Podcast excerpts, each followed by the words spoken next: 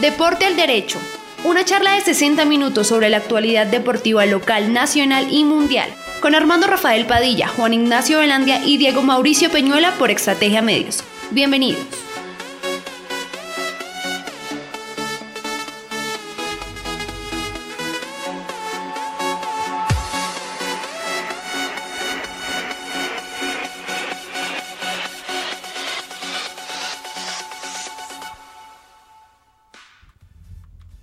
Familia, muy buenas tardes, sean todos bienvenidos a una nueva edición de Deporte al Derecho aquí por las redes sociales, por los medios de estrategiamedios.com.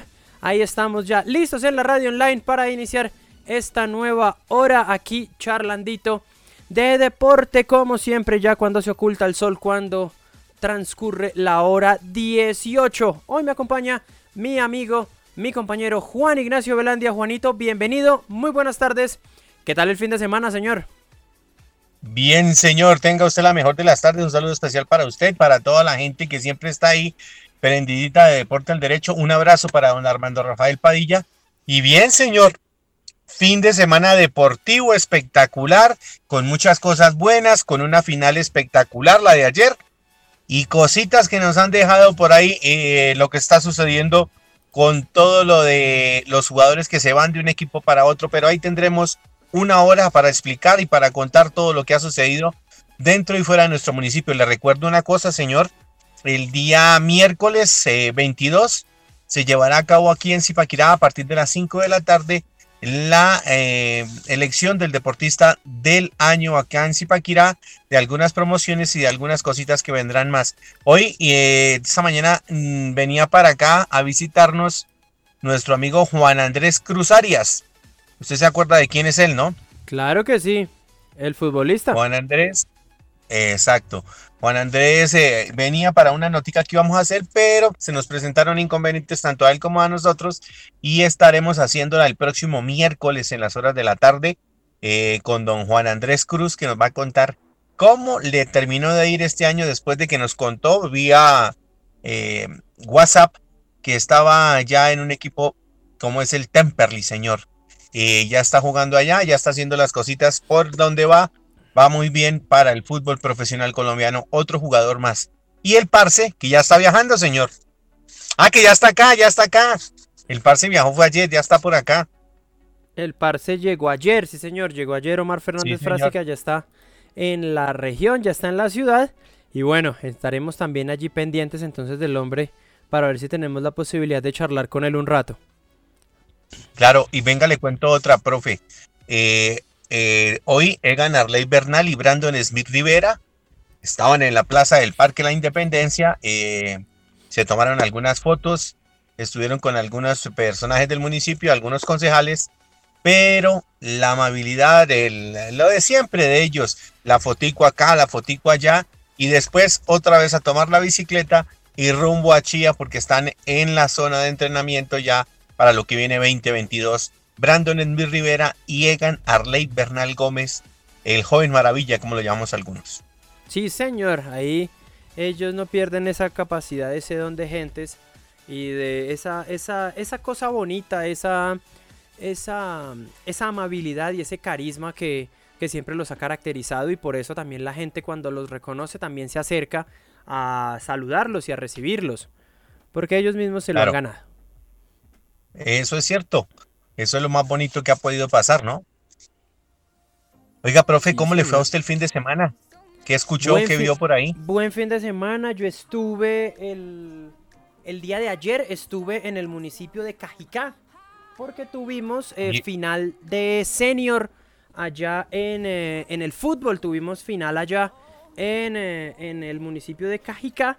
Estuvimos allá entonces haciendo todo el trabajo respectivo y ahí pendientes de cómo se movían los partidos de este cierre ya del año en eh, el eh, municipio de Cajicá, que también tuvo, eh, ya tuvo la ceremonia de la entrega del, de los deportistas, deportista del año. deportista del año. Mejor dicho, hay un montón de actividades que se llevaron a cabo en este municipio y de eso pues también vamos a, a estar hablando en esta hora, en estos 60 minuticos que ya están rodando aquí por www.estrategiamedios.com.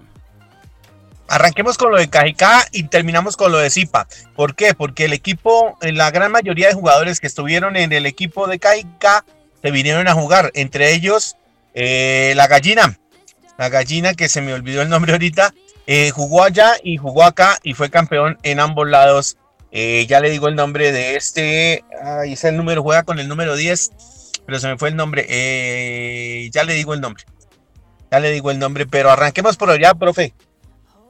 Bueno, entonces comencemos. Yo le cuento que primero tuvimos el partido por el tercer lugar entre los equipos de Sport Class contra la gente del Cajicá United. En el equipo de Sport Class tuvimos jugadores, eh, nombres de jugadores bastante conocidos. Por ejemplo, tuvimos a don Vicente Alfonso, Aloso. Aloso, Vicente Alfonso Prada. Sí, señor, estuvo ahí. Él, jugaba en el él jugó en el equipo de Sport Class. También tuvimos a uno de los jugadores destacados del partido que fue Carlos Galvis, el popular Papeto. ¿Papeto jugó también allá? Sí, señor. Y nos encontramos, al menos fue sorpresa para nosotros, el nombre de Mario Gutiérrez. no, Mario Gutiérrez viene. ¿Por qué sorpresa? Justamente por eso, porque lo veníamos, lo teníamos más referenciado como jugador de campo y nos lo encontramos fue debajo de los tres palos, nos lo encontramos fue como arquero, nos estuvo contando que sí, nos estuvo contando que tuvo una situación de, rodilla. tuvo una situación de rodilla y por eso no, no pudo seguir eh, no pudo seguir como jugador de campo, entonces decidió meterse al arco y lo hizo bastante bien. Por el lado no del equipo del Lleva buen tiempo ahí tapando. Tapando. Él estuvo tapándole, profe. Él estuvo tapándole, profe, muchos años. O hace más de cinco años que viene tapándole al equipo de. A su equipo, señor. Al equipo del exconcejal, al, ¿cómo se llama el equipo suyo? Pedro Papas. Sí, señora, Pedro Papas. Ahí estaba, ahí estaba Marito Gutiérrez. Oiga, buena nómina tenían allá porque estaba Rodolfo, eh, Mario y el popular Papeto. Sí, señor. Y también, también eh, se enfrentaron al Cajicay United, que eh, también tenía nombres bastante conocidos. Alex Almeida, el popular pollo. Estaba César Cogua. También estaba en el arco Guillermo Rocha. Estaba César Chang.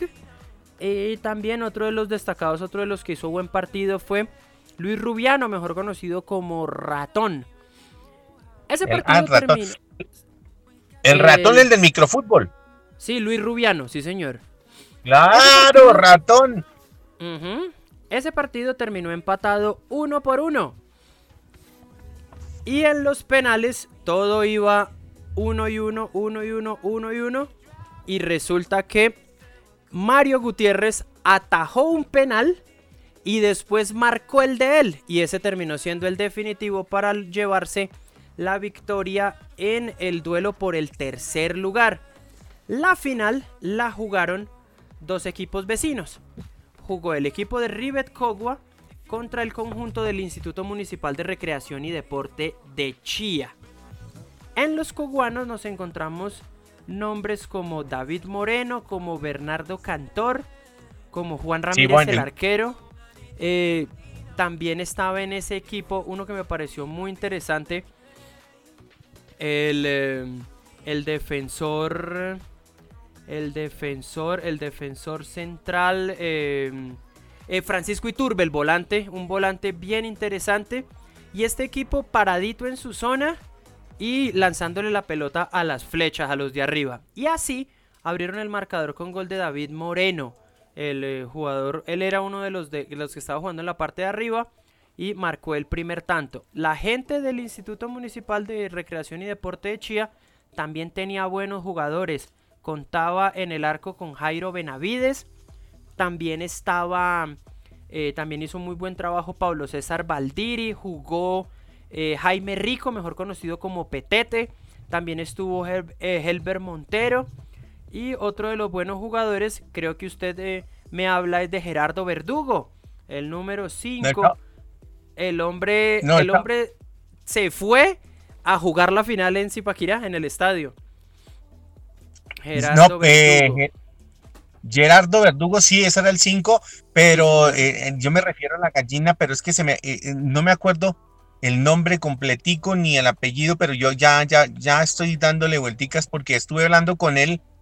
esta mañana estuvimos, él manejaba una buceta y me encontré con él y me contó la historia, pero se me olvidó. Es que yo lo conozco como gallina. Ajá, y el hombre, y sí, él no solamente Gerardo Verdugo, sino también varios se fueron durante el juego. Aparte, pues también había cansancio porque estaba duro el sol allá en Cajicá. Eh, estaba, eh, aparte tenía un, ritmo muy alto el partido. Y la gente del eh, conjunto del Instituto Municipal de Recreación y Deporte de Chía encontraron el tanto del empate con la figura del partido que fue Ever Montero. El hombre el hombre marcó el empate. Y rapidito en otra jugada, em, en una jugada de penal, Jaime Rico, el número 10, puso el 2 por 1 para la gente de Chía. Después, em, después al, eh, todo esto en el primer tiempo, empató Bernardo Cantor para el equipo de Rivet Cogua. El, un zurdo bueno, ¿no? Sí, eh, pero... Bernardo es un zurdo metelón. Sí, Jugó, jugó de centro delantero, lo metieron en el segundo, eh, lo metieron antes de terminar el primer tiempo. Y en un tiro libre lanzaron la pelota al área y el hombre la peinó y la mandó adentro. En el segundo tiempo, la gente de Chía se hizo a la pelota, un juego mucho más asociativo. Y también aprovechó el cansancio de los de Cogua, porque cuando tú no tienes el balón, tú tienes que correr mucho persiguiendo a los rivales. Y fue lo que le terminó pasando factura en la recta final del juego. Eh, marcó en una jugada de Ever Montero. El hombre engancha, se mete hacia la última línea, lanza el centro. Quieren despejar los muchachos de Cogua, pero termina siendo gol en contra. Y de nuevo, Helber Montero marcó el cuarto y el título para la gente del conjunto del Instituto Municipal de Recreación y Deporte de Chía. También le tengo que contar que el, em, el, equipo arbitral estuvo liderado por Alirio Díaz, por el profesor Dagoberto Valero, que mandó muchos saludos, y Daniel Cifuentes. Ellos fueron los encargados de impartir justicia en este encuentro. Eso le cuento, eh, se llevó la gente de Sport Class. Eh, no, la gente de Hakajika United, que fueron los cuartos en el torneo, los que terminaron de cuartos se llevaron un millón de pesos. Sport Class se llevó un millón y medio. Rivet Cogua se llevó 3 millones y el conjunto del Instituto Municipal de Recreación y Deporte de Chía se empujó 5 millones de pesos por ser campeón ayer. Qué bien, la platica. En Cajicá siempre ha sido así. La platica y en efectivo y ta, ta, ta. O no, o miento. No, eso siempre ahí entregan todo rapidito y bien por ellos. Eh, estoy que le echo cabeza, ¿cómo se llamaba el hombre? Se vinieron para algunos a jugar, ¿no? Son maneras, Juanito, son maneras. Eh, algunos entregan el dinero de una vez y pues eso puede generar a que el a que el, señor de la el señor de la tienda de la entrada pues también también se vea beneficiado, en cambio otros sí otros sí entregan un cheque y en fin. Sí, señor. Eh, también póngale cuidado. También lo último que me queda por contarle, Juanito, es que eh, la gente del equipo de Pokémon se llevó 500 eh, mil pesos, 250 por la valla menos vencida y otros 250 por el goleador del campeonato. Bien por ellos, chévere esto. Se llevaron la platica, el bolsillito ya lleno. Eh, va funcionando. Se habían ganado una plata en el de 50, ahora se ganan una plata. Vaya menos vencida y goleador y sigue creciendo la historia de Pokémon Mm, dentro y fuera del municipio de Cajicá. Aquí en Zipaquirá le cuento, profe, que no fue cosa, cosa muy buena porque el equipo de Llanadas, usted se acuerda del equipo de Tocancipá, no vino a jugar el partido por tercero y cuarto lugar contra el equipo de Grupo 15. El equipo de Grupo 15 ganó por W el partido. Mm, un sin sabor quedó ahí porque no, no avisaron nada. Eh, le, ya después de que no había llegado nadie, Bernardo hizo una llamada y les dijeron que no, que se habían ido a pasear y que estaban en, otra cosa y entonces dejaron el torneo votado del equipo de Llanadas. Me imagino que tendrá alguna sanción o alguna cosita. Tendrían que pagar el, eh, tendrían que dar la plata del arbitraje como siempre y tendrían que, alguna cosa hay que hacerles o no volverles a hacer la invitación, porque un torneo no se deja votado, no se hace eso, pero lo que hicieron con el Instituto de Deportes, porque de buena gana lo recibieron y los mantuvieron. Como no pasaron a la final, entonces la misma les dio y se fueron. El tercer lugar para Grupo 15 y después la gran final. El partido comenzó sobre la 1 y 20 de la tarde. Y después del acto protocolario, el saludo, bueno, en fin, todo esto que se hizo y arrancó el partido. Estuvo Freddy Ernesto Espinosa Cáceres acompañando la iniciación del partido y hasta ahí iba el primer tiempo 0 a 0. Arranca el segundo tiempo, comienzan las nubes a, el nubarrón grande, se viene el agua, hay que suspender el partido porque hubo granizo, trueno, bueno, en fin, de todo, más de una hora, unos 45, 50 minutos se detuvo el partido y ya cuando se reinició, el partido entre el equipo de Amigos del Deporte y el equipo de Cogua, Juventus Cogua, eh, varias cositas pasaron. Eh, expulsaron a Hanner, una falta que comete él, va con el codo abierto, golpea a un jugador, viene el juez, le saca la roja y se va Hanner expulsado en el equipo de Amigos del Deporte. Y después de eso, una presión grande del equipo de Juventus, meten el gol, un balón que va al fondo el puntero llega hasta el fondo, echa el balón hacia atrás. Aparecen dos hombres del equipo de Juventus. Uno de ellos la emboca y es el 1 por 0. Vencen a Opo en ese momento. El 1 por 0 hubo discusión que porque era fuera del lugar, que bueno, en fin. Contando la bola, usted me va a decir si es fuera del lugar no. Cuando el puntero va al fondo y echa el centro hacia atrás, no hay ningún inconveniente. No había quien marcar ahí y por eso la meten el 1 por 0 ahí. Después de eso, eh, miles cosas, miles de problemas, faltaban 10 minutos para acabar el partido. Eh, Ricardo Espina empuja al juez y el juez determina no continuar con el partido, se suspende el partido, gana el equipo de Juventus Cogua el torneo y el equipo de Amigos del Deporte en el segundo lugar.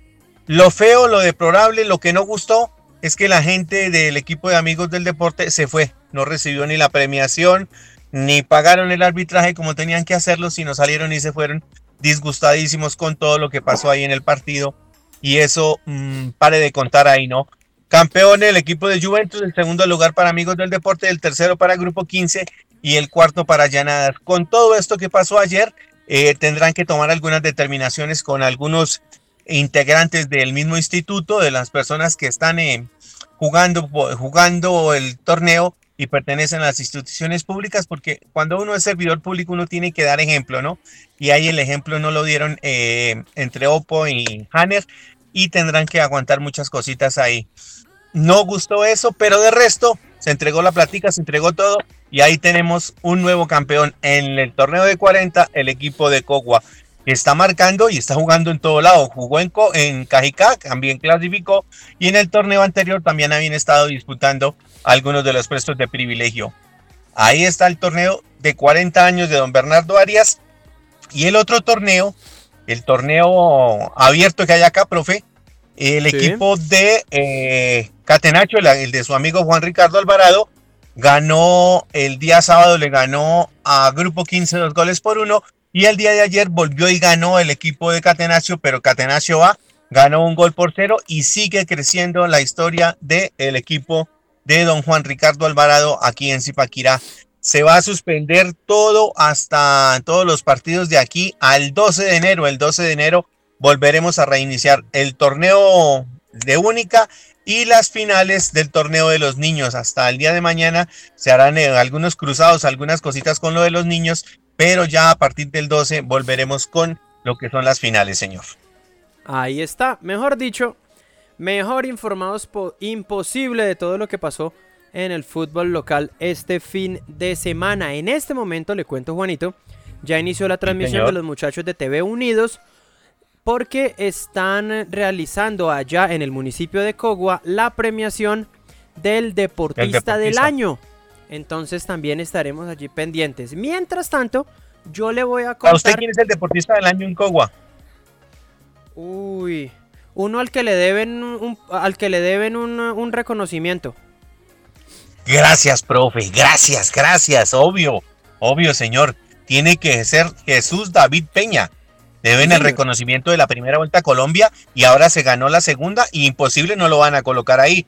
Que hay niños que se ganaron torneos de karate y bueno, de jiu-jitsu, algunas cosas y figuraron también en el ciclomontañismo. Pero cuando uno se gana una cosa tan grande como esta vuelta a la juventud y la hace por segunda vez, tiene que ser el premio para el hombre, ¿no? Sí, nada que hacer, nada que hacer. Y aparte, pues aprovechan también y de una u otra manera, pues se lavan las manos después de la embarrada de la vez pasada después de lo que cometieron, de lo que hicieron, ¿no? Se les fue, se les fue todo en la. Primero van y festejan con él en la llegada y toda la cosa, y después se les olvida que hay que premiarlo, ¿no? Que hay que recibirlo. Esas son cosas entonces, que cada genio con sus cosas, ¿no? Me le voy para Cajicá. Cuénteme, ¿quién fue el deportista allá? Entonces, allá entregaron una, dos, tres, entregaron premios en 13 categorías. Sí. Y em, entonces comencemos. Eh, ellos allá le llaman obelisco al, galardón. Sí, claro. En, Revelación Infantil se llevó el obelisco de oro celeste Lagos Piratova.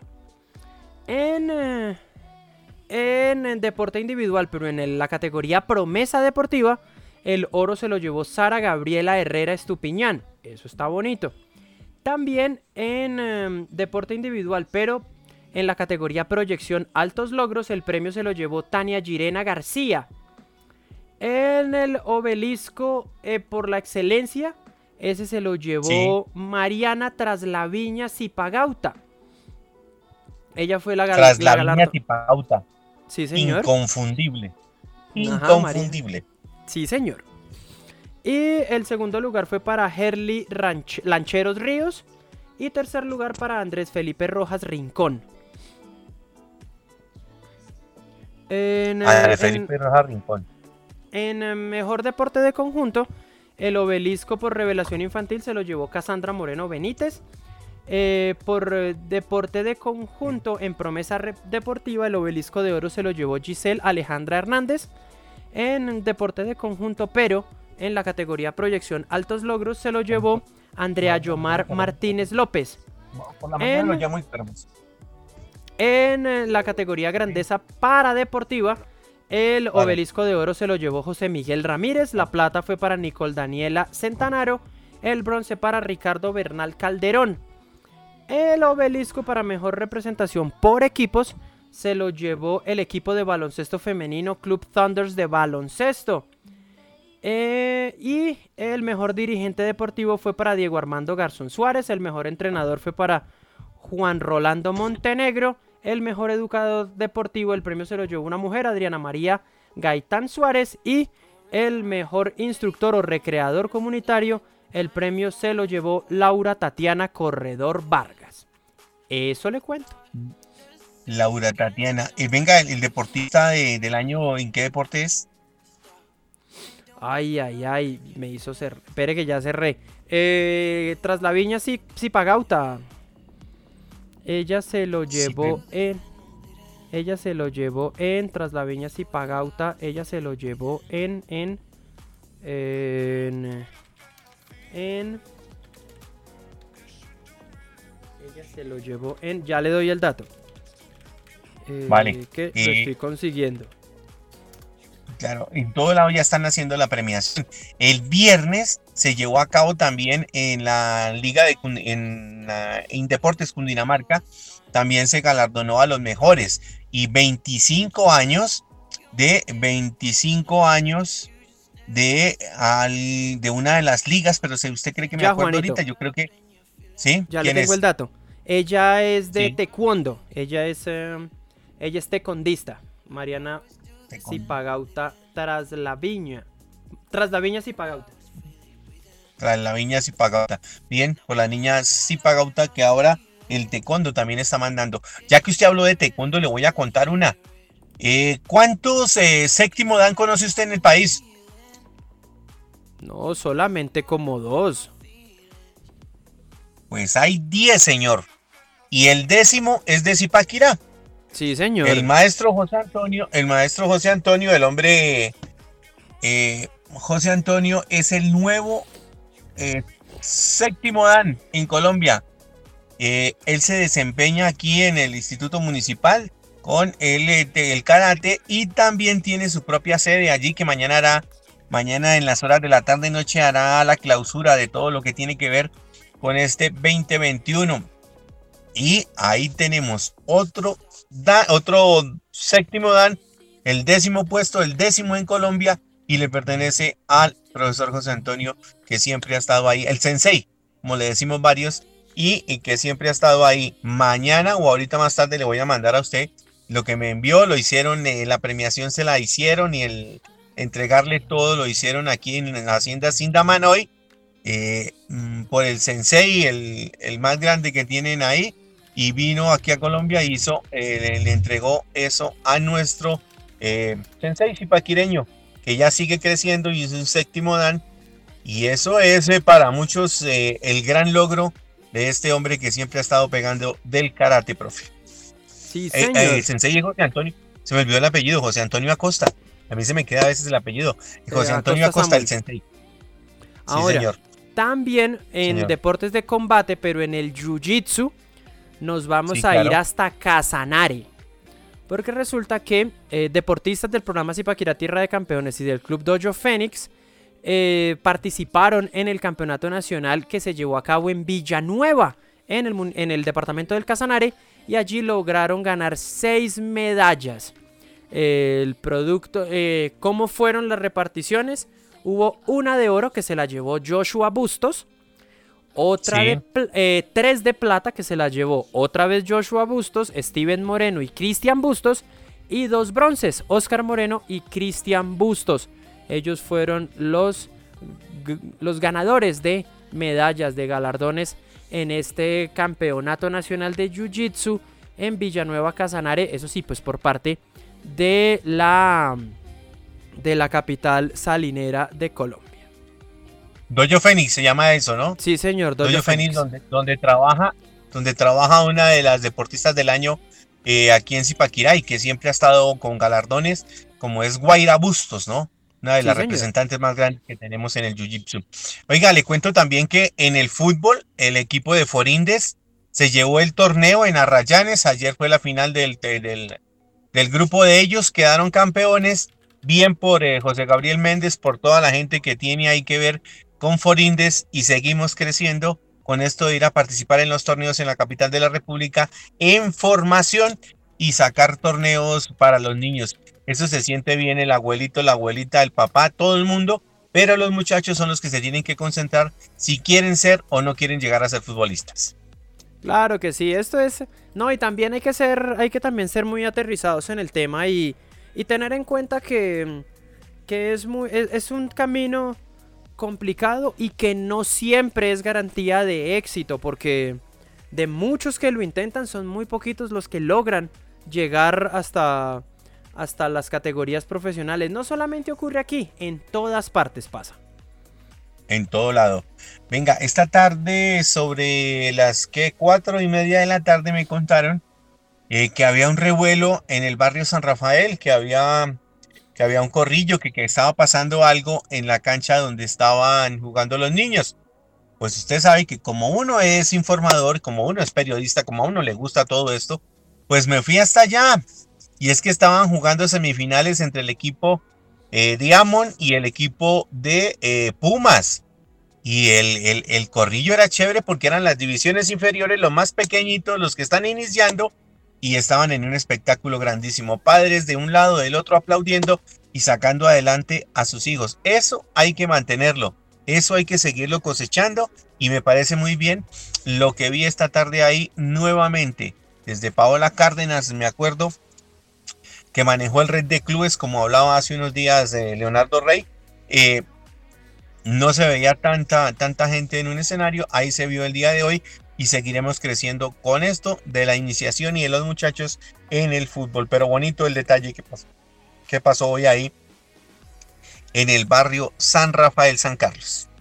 Ahí está, ahí está. Ahora, eh, me le voy a quedar en Zipaquira porque la gente del Instituto Municipal de Cultura, Recreación y Deporte del municipio invita al ciclopaseo nocturno que se realizará este próximo jueves el, 23.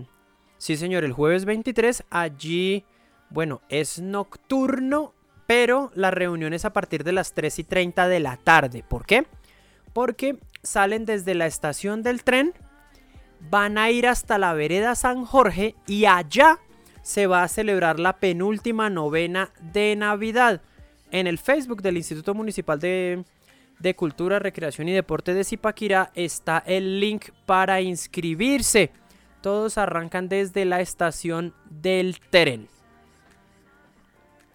Vale, bien, estaremos ahí acompañando a la gente. Eso, entre más deporte y entre más cositas se hagan, y vamos a llegar a rezar la novena. Ya estamos casi por terminar comenzamos ayer y ya está por acabarse, ¿no, profe? Eso es rapidito en, en diciembre. Pero por el lado de Deportes al Derecho, ni a usted, ni a mí, ni a Armando nos han llegado los buñuelos, la natilla, nada, ni el saludo de Navidad. No, no, no, eso está difícil. Eso está complicado. Ay, señor, Dios mío. Bueno. Este, Ahora, eh, pues es que, pues es que nomás para no ir más lejos, no nos han invitado a almorzar ni a desayunar. Ah, no, esa no nos la han hecho. ¿A quién le mandamos ese sablazo? Ese guayazo sí está muy bueno. al, que le cayó, le cayó. Usted sabe cómo es. Sí, sí, sí. Sí, sí, Ese es un chiste interno. un mensaje subliminal, como decimos acá, ¿no? sí, señor. un mensaje bien subliminal. Oiga, profe, hablando de cositas, eh, ya varios equipos del, torneo están comenzando a armarse. Y le tengo una, el Bogotá Fútbol Club no va a continuar con el profe Hernán Pacheco en la dirección técnica. Están buscando técnico y eh, hay una propuesta del Club Deportivo Los Millonarios de mandar a Juan Moreno para que termine ahí su, su trabajo y preste los servicios este año 2022 en el torneo de la B. Es un ofrecimiento, no estoy diciendo que va Juan Moreno ya para allá. Y siguen eh, eh, buscando cositas. También están buscándole sitio al otro arquero, a. ¿Cómo es que se llama? El, el que terminó tapando, a Ruiz. A Esteban Ruiz también están buscando para que sigan puliendo, para que sigan trabajando, sigan adquiriendo la experiencia y después puedan volver al elenco azul. Eso es lo que se cuenta y lo que se dice, profe. ¿Qué ha escuchado usted? No, pues del Bogotá Fútbol Club lo único es que pues ellos también están haciendo pruebas para, para recibir los nuevos Parece que es muy organizada, además que tiene un muy buen nivel este futbolístico.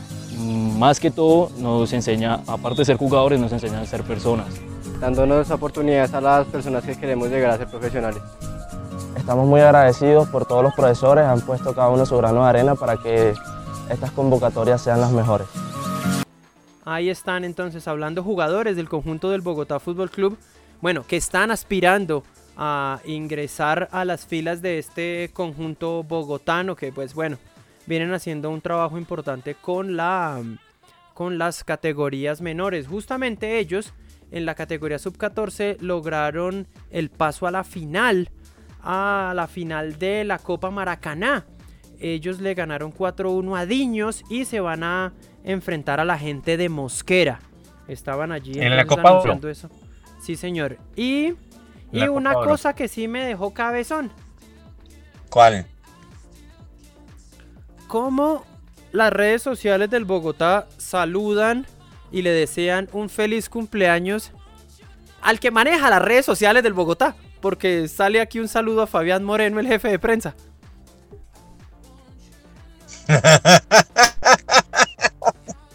Es como si desde. Es como si desde tiro cruzado saludaran a Diego Peñuela porque cumplió años. No, a la gente. no, no, no, no. No me diga más, profe, no me diga más. Oiga, profe. Cuento. Espéreme, le tengo más cuentos para hoy. Hubo cosas bien importantes por el lado de Independiente Santa Fe. Siete, pero hay cinco. Listo, entonces, ya llegó confirmado Wilson Morelo. Morelo que vuelve al equipo. Sí, confirmado Wilson Morelo. Uno que me parece que donde, donde, donde logre, donde la logre, va a dar un salto importantísimo.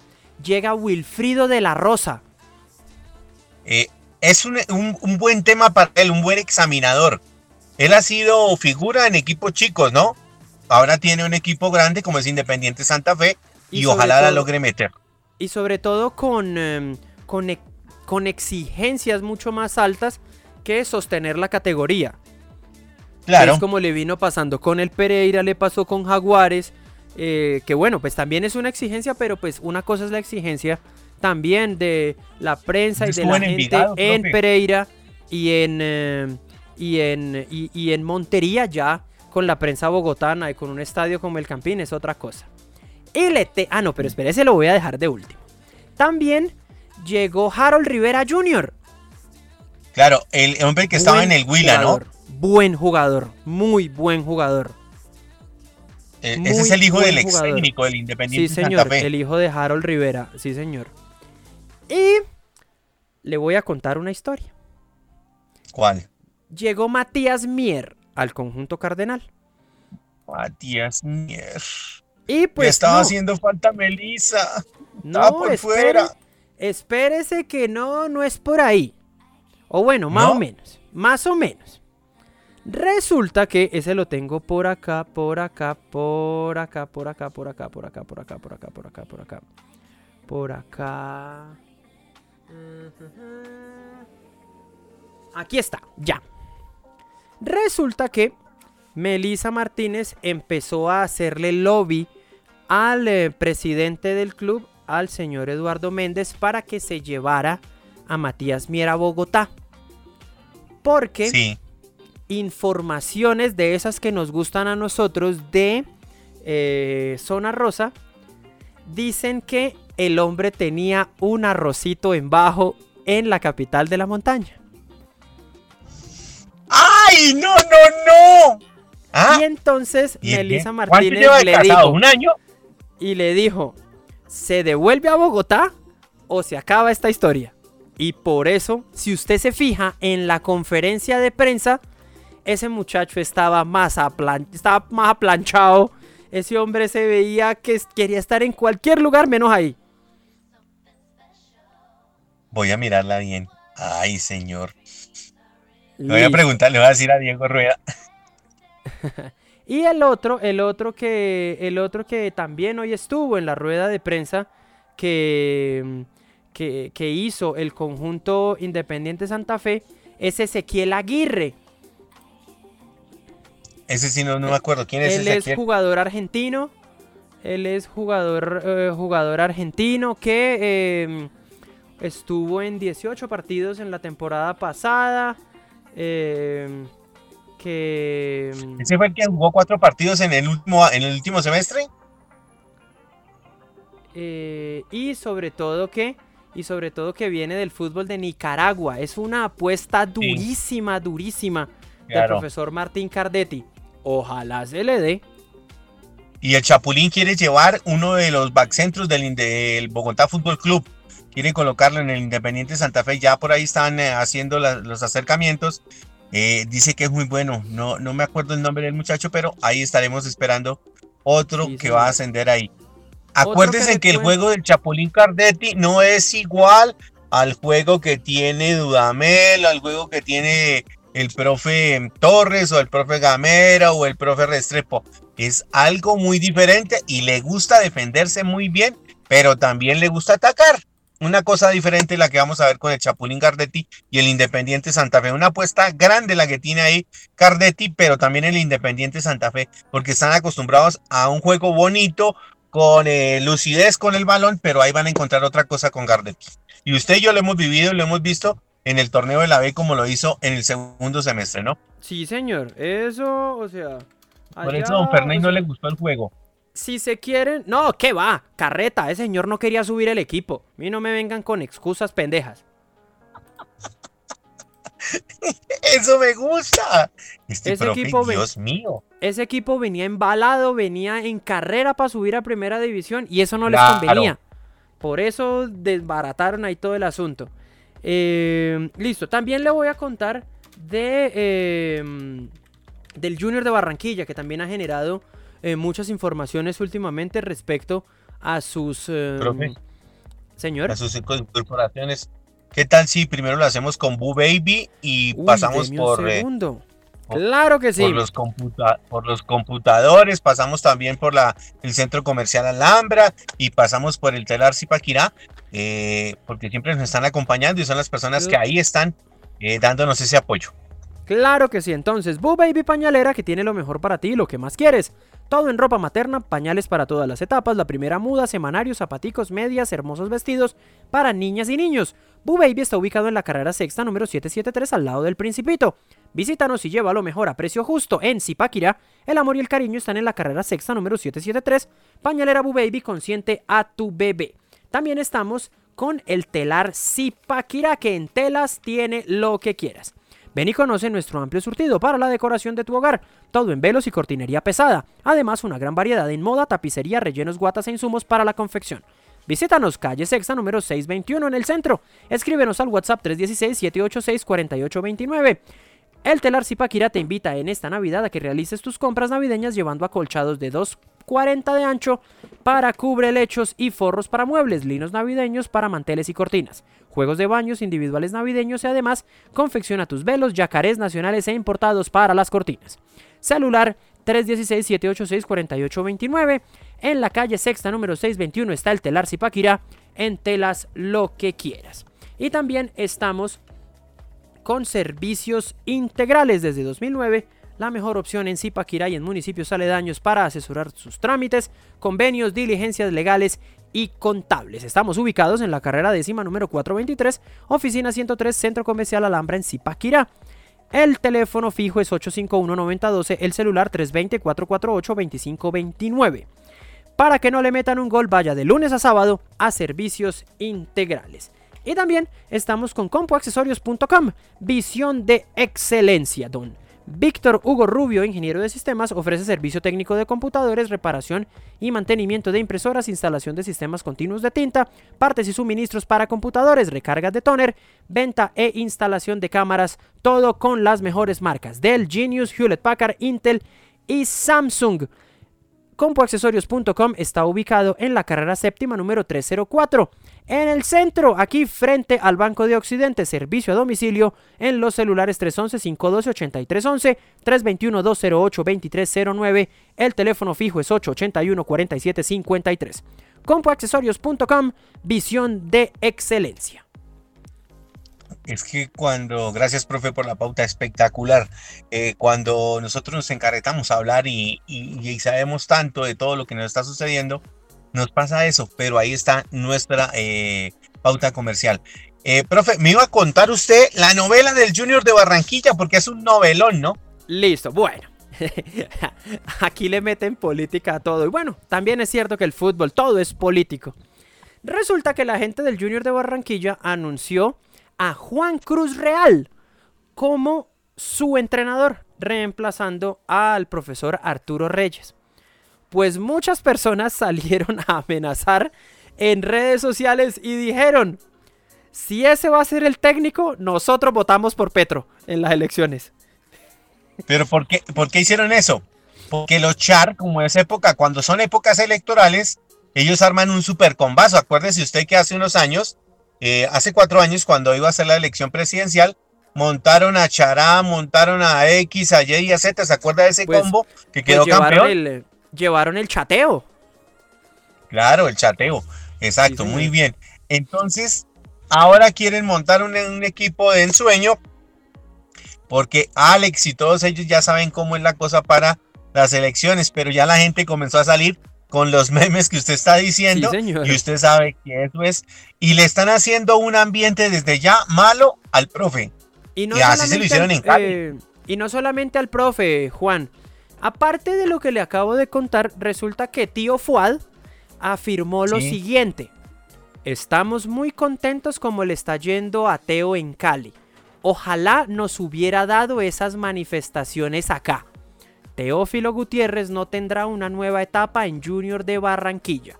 El atacante no está en los planes para el 2022.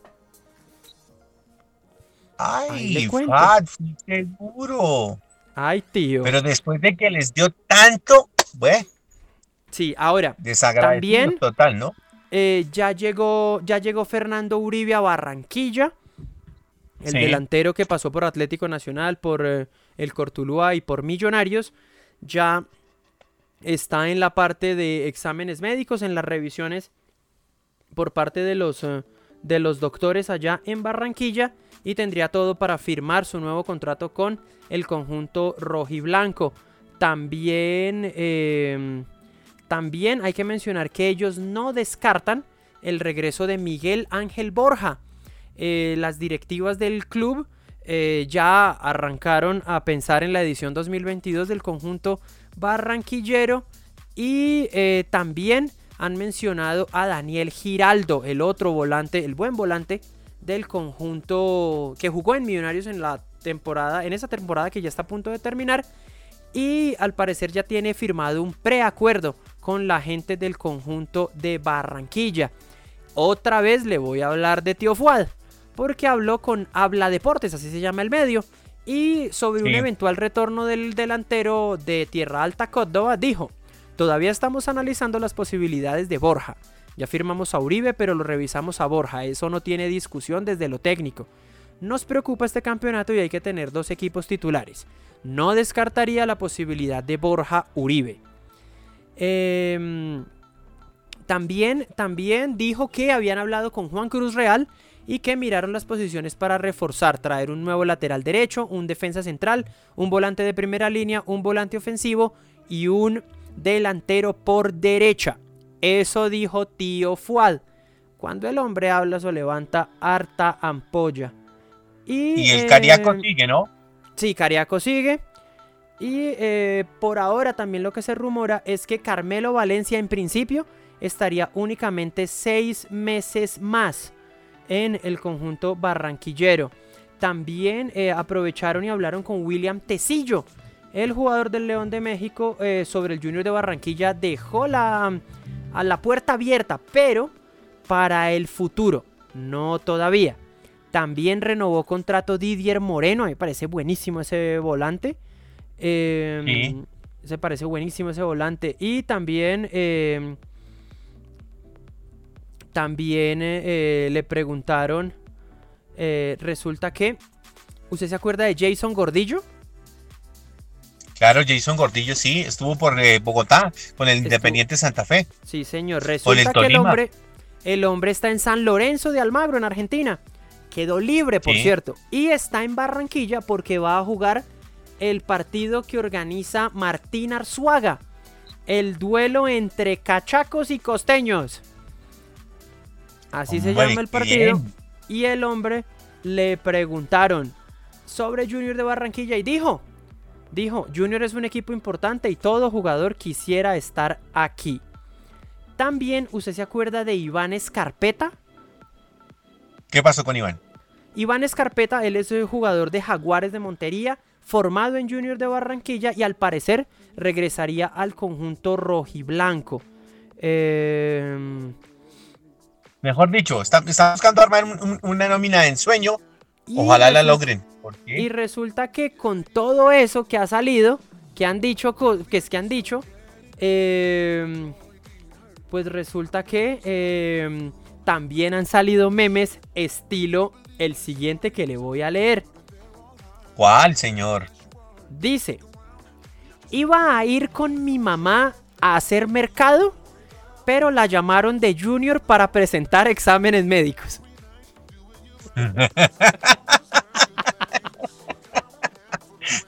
No demoran, no demoran en sacar la tarjeta, no sé qué cosas en Olímpica. Usted ya sabe cómo es todo esto, ¿no? Ah, sí, eso sí. Usted sabe cómo es ese hombre.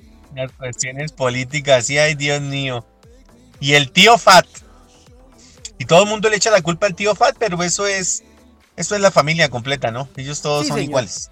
Aunque dicen ahí que, dicen ahí que, que, eso cuando, que todos, eh, todos eh, opinan, todos dicen una cosa, todos dicen X, todos dicen Y, pero cuando tío Fuad alza la cabeza y pide la palabra, todo el mundo hace silencio y dicen sí, señor.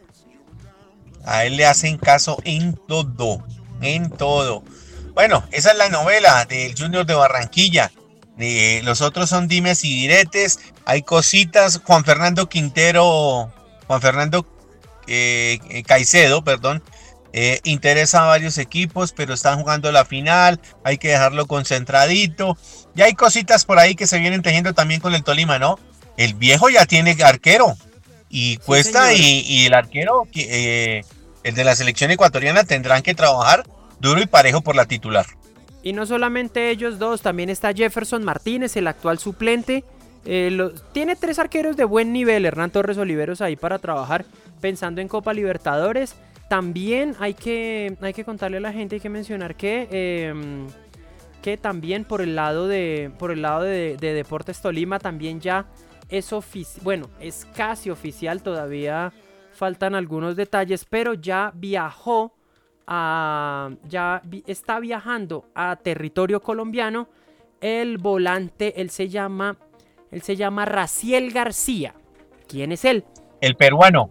Sí, señor, él es un volante peruano que eh, venía que venía jugando en venía jugando en el equipo cienciano de Cusco.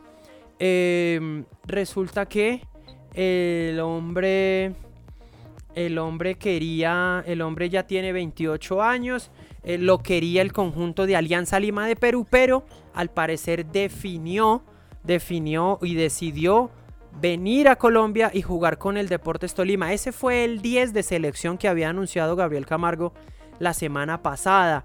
También... el viejo es zorro. El viejo va y consigue sus jugadores. Y el, y el o, dígame cuando llegó Zapuca, dígame cuando llegó Zapuca, ¿quién lo conocía? Nadie, solo el viejo. El viejo se asesora bien.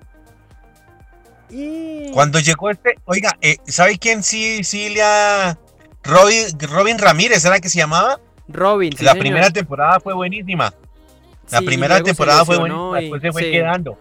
Sí, se lesionó después y... De todas maneras, eh, Robin Ramírez se quedó en Ibagué. ¿Sí? Ah, eso, quedó en Otro, otro, paisano más. Sí, señor, el hombre se quedó en Ibagué porque él es casado con ibaguereña. Él, él hizo parte de la nómina campeona en 2018. Mejor dicho, ahí calladito, el hombre pues hizo sus cositas y se quedó eh, en, la capital musical. Eh, otra del Tolima que le cuento rápido. Em, eh, todavía em, todavía hace, hacen falta algunos detalles. Es claro que el conjunto Pijao quiere otro delantero, otro 9, pensando en el otro año en que tienen Copa Libertadores y también tienen la Liga y también tienen la Copa y también tienen Superliga. En fin, y em, uno de los nombres que se han venido mencionando ha sido el de Michael Rangel. Ya ha habido, ha habido unos acercamientos. Michael Rangel es casado con Ibaguereña. Y a él lo ah, A él lo han visto viendo los partidos en el estadio Manuel Murillo Toro, estos últimos partidos del Deportes Tolima aquí en los cuadrangulares. Entonces todo parece que al menos hay acercamientos, se sabe que mm, no es un jugador que, que tenga un salario bajito, eso, eso se sabe, pero todo puede pasar.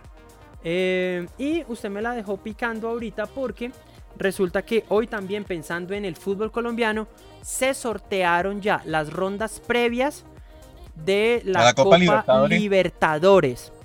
Eh, y hoy anunciaron... la Suramericana también, profe, o no? Sí, también. Hoy anunciaron que el campeón de la Copa Libertadores se va a meter al bolsillo solamente 16 millones de dólares. ¿No más? No más. Ahora, ¿por qué? Sí, eso es mucho billete. ¿Por qué solamente se sortearon las fases preliminares? Porque son tres fases preliminares de la Copa Libertadores, entonces hay muchos equipos que todavía no están seguros en los grupos. El sorteo de la fase de grupos se va a llevar a cabo el 23 de marzo. Las fases previas sí arrancan en febrero. El 9 y el 16 se juega la primera fase. La fase 2, donde ya actúan equipos colombianos, eh, se jugarán el día 23 de febrero y el 2 de marzo. Eh, eso le cuento por ese lado de la, de la, de la Copa de la Copa Libertadores de América que ya está toda programada y que a confirmar la final se jugaría el sábado, perdón, el domingo 29, el sábado 29 de octubre. Recordemos que hay que dejar listos los, eh, listas las competencias. eh, hay que dejar listas las competencias antes del mes de noviembre porque tenemos Mundial de Fútbol a partir del 15 de ese mes. Le tengo las llaves de Copa? Libertadores. En noviembre se Entonces- acaba todo. Sí, señor, se debe acabar todo. Eh, entonces, la fase 1 no hay equipos colombianos, son solamente tres llaves. Montevideo City de Uruguay contra el Barcelona de Guayaquil. Deportivo Lara Bolívar de Bolivia. Universidad César Vallejo de Perú contra Olimpia de Paraguay.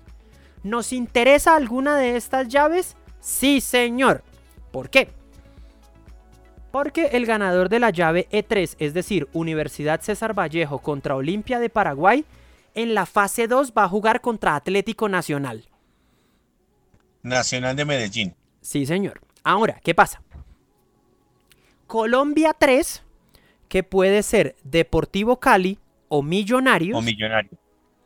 si el campeón es Tolima, Colombia 3 va a ser el Cali. Si el campeón es el Cali, Colombia 3 es Millonarios. Jugará contra Fluminense de Brasil, la fase 2 de la Copa Libertadores. De una vez, No, no. vas a ver para dónde van. No nos gustó, ¿cierto? No nos gustó. Ahora, Esas ¿qué pasa? Que tocan.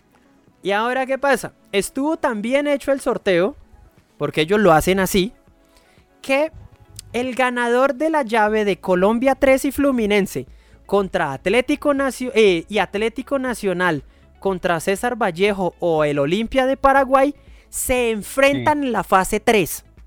Es decir, Juan, que en fase de grupos de Copa Libertadores, solamente por bien que nos vaya, vamos a tener tres equipos. Iba a decir yo dos. por, o sea, por bien que nos vaya, tres. Ya si nos va muy mal, solamente serían dos los dos equipos que clasifiquen directo a los grupos. Uno es Deportes Tolima. Aquí el otro, ¿quién puede ser? Puede ser el Deportivo Cali si es campeón. O Millonarios si el que gana la liga el miércoles es el Tolima. Nosotros en Bogotá ya nos volvimos hinchas del vino tinto y oro. Ah, no, claro, no. A mí ya me han llamado más de uno. más de uno, mejor dicho, pero... Más, es- Hoy le más tolimenses que el indio pijao. Hoy le preguntaron a un amigo de la radio a nivel nacional y le preguntaron, bueno, ¿y, y usted es hincha de millonarios? ¿Usted habla solo de ta, ta, ta? Dijo, no, yo soy hincha de La Palma Fútbol Club. Usted ya se imagina quién es, ¿no? Qué Pero es horror, hincha de millonarios a morir. A morir. sí, Esos son, señor. esos son los comentaristas que no quieren, no quieren decir las cosas. Pero bueno, ahí está. Y en la Copa Sudamericana anunció que el campeón del evento se va a llevar 5 millones de dólares, un millón más que la edición de este año. La primera fase de la. Ahora, este, este, este. Este es, esto es un as. O sea, este- el, el- el formato de la Copa Sudamericana es horrible, Juan. ¿Por qué? Como el año pasado, doctor. Igual que el del año pasado. Igual que el del año pasado. Ah, Es decir, clasificaron, clasificaron a la primera fase los cuatro equipos de Paraguay, los cuatro de Perú, los cuatro de Uruguay, los cuatro de Venezuela, los cuatro de Bolivia, los cuatro de Chile, los cuatro de Colombia y los cuatro de Ecuador. No mencioné Argentina ni Brasil, ¿cierto? No, esos, esos entran después, como siempre. Listo. Ahora, lo peor del caso es que los cuatro de cada país se van a eliminar en llaves de ida y vuelta entre ellos mismos. Es decir, a la fase de grupos de Copa Sudamericana van a ir dos de cada país y sí el chorrero de países y sí el chorrero de equipos de Argentina y Brasil. Para sacar un campeón de Argentina de Para Brasil. sacar, exactamente, Sencillo. para sacar un campeón de Argentina y Brasil. Domínguez, Listo. eres un genio. Domínguez, eres un genio. Ese es un Ah. bandido. Ahora, Ese es Los que el, el partidos- pelotro. Ahorita hablamos de primera C, ¿no?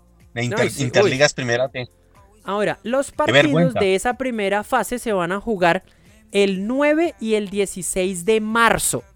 El sorteo de los grupos será la semana del 23.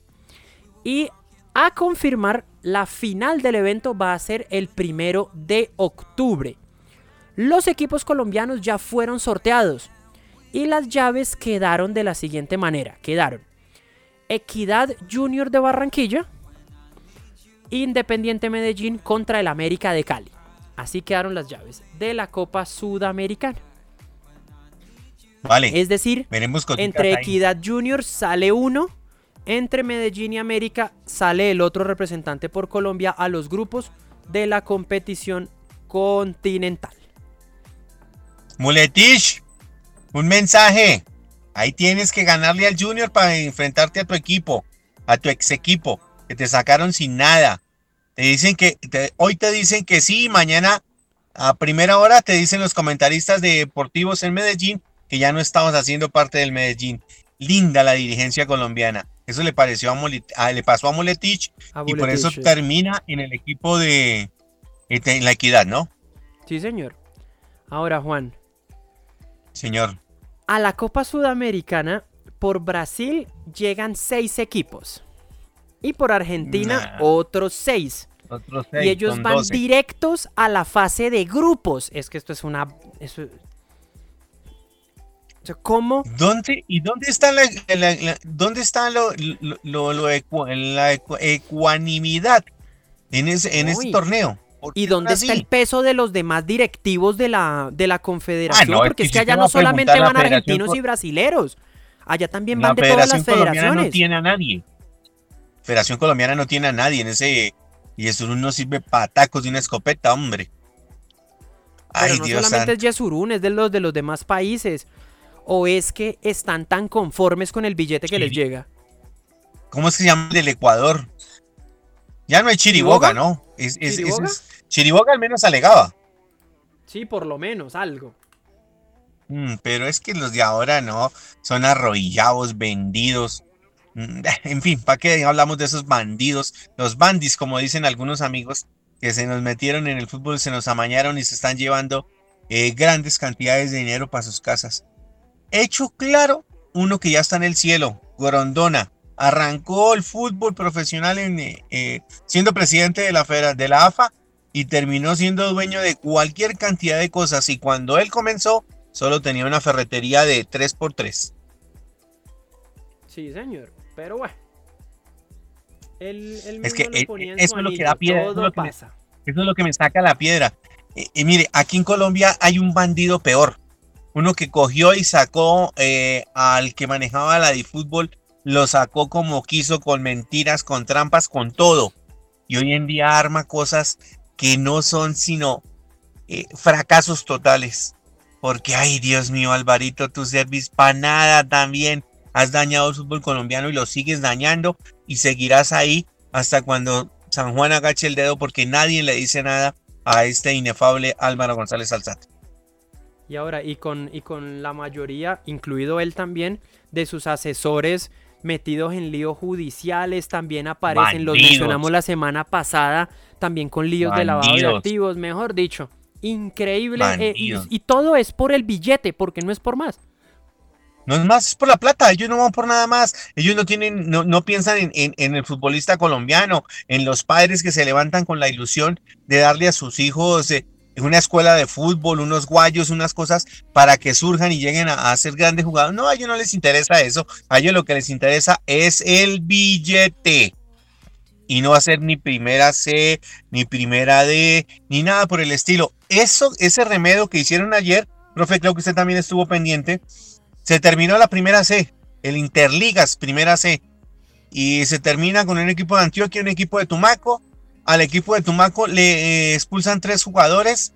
El tercer jugador que expulsaron de Tumaco le dan 15 minutos afuera el, técnico, el central y después de 15 minutos lo vuelve a meter. ¿Qué es eso? Buah. ¿En qué reglamentación está eso? No, eso, es- e- e- eso sí es. Y bueno, y listo. Paso eso. Se acaba el torneo, entregan unos cheques grandes con el letrero de fútbol, pero no hay ni una pancarta de fútbol.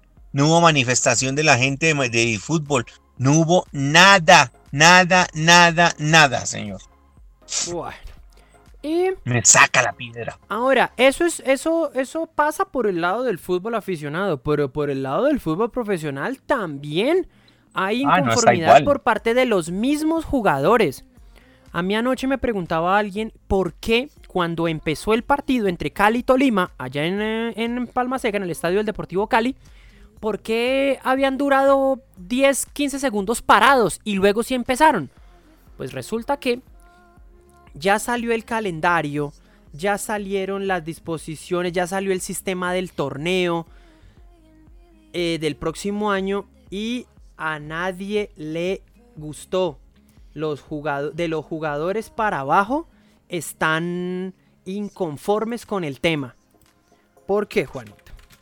Porque resulta que, como ya mencionamos hace un rato, la liga se tiene que acabar por tarde el primero de noviembre.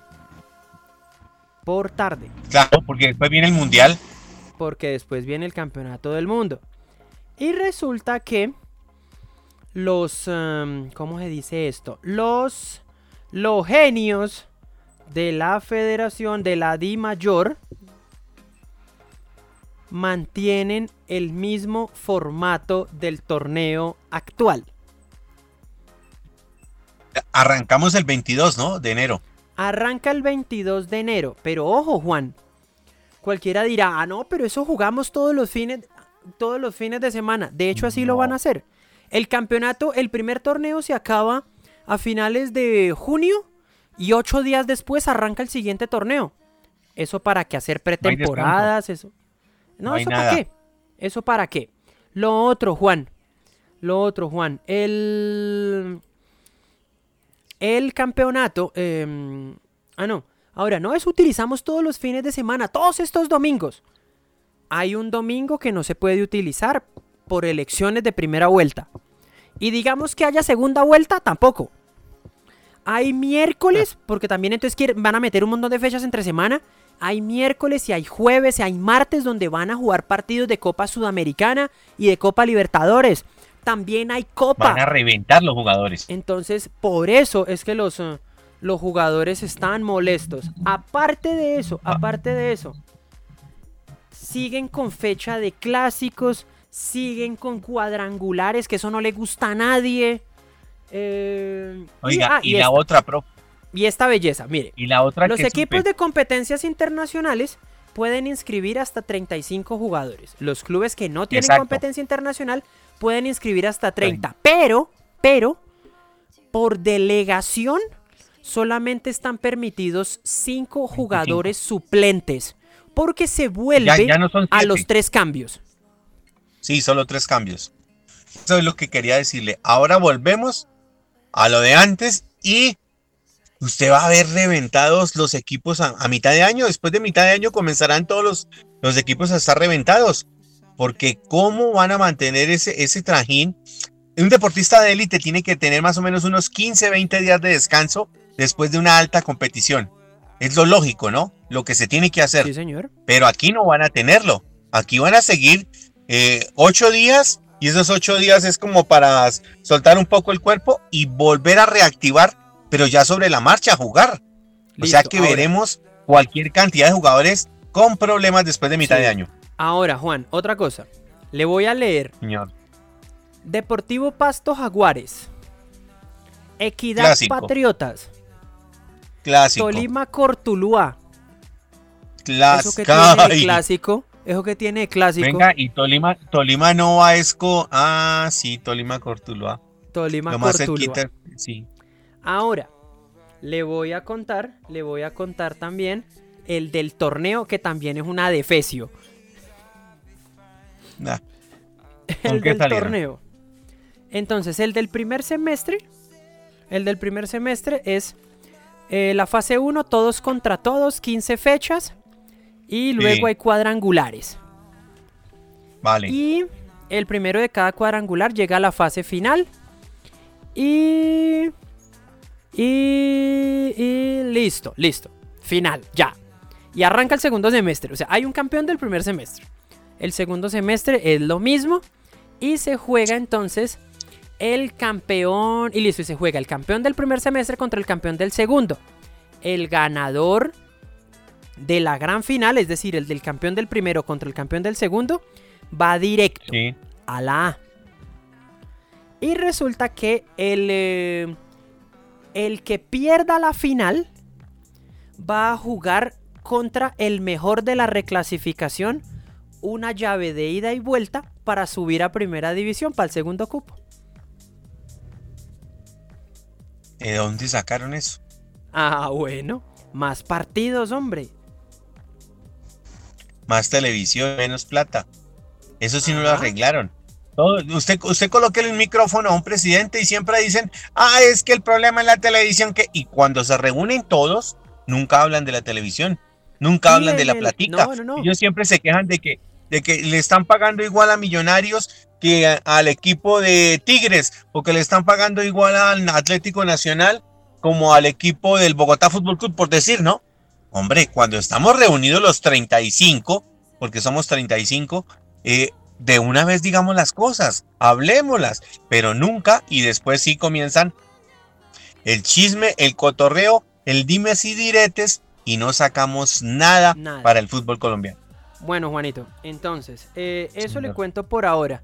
Y el tiempo ya nos dijo basta por la edición de hoy. Mañana, entonces le cuento lo que dijeron de Liga Femenina, lo que dijeron de Unión Magdalena y de Cortuluá, lo que dijeron de Fortaleza. Y también le voy a contar. Sí, ahí listo. Y Liga Femenina. Poquito, por cierto. Eh, entonces, Juanito, muchísimas gracias.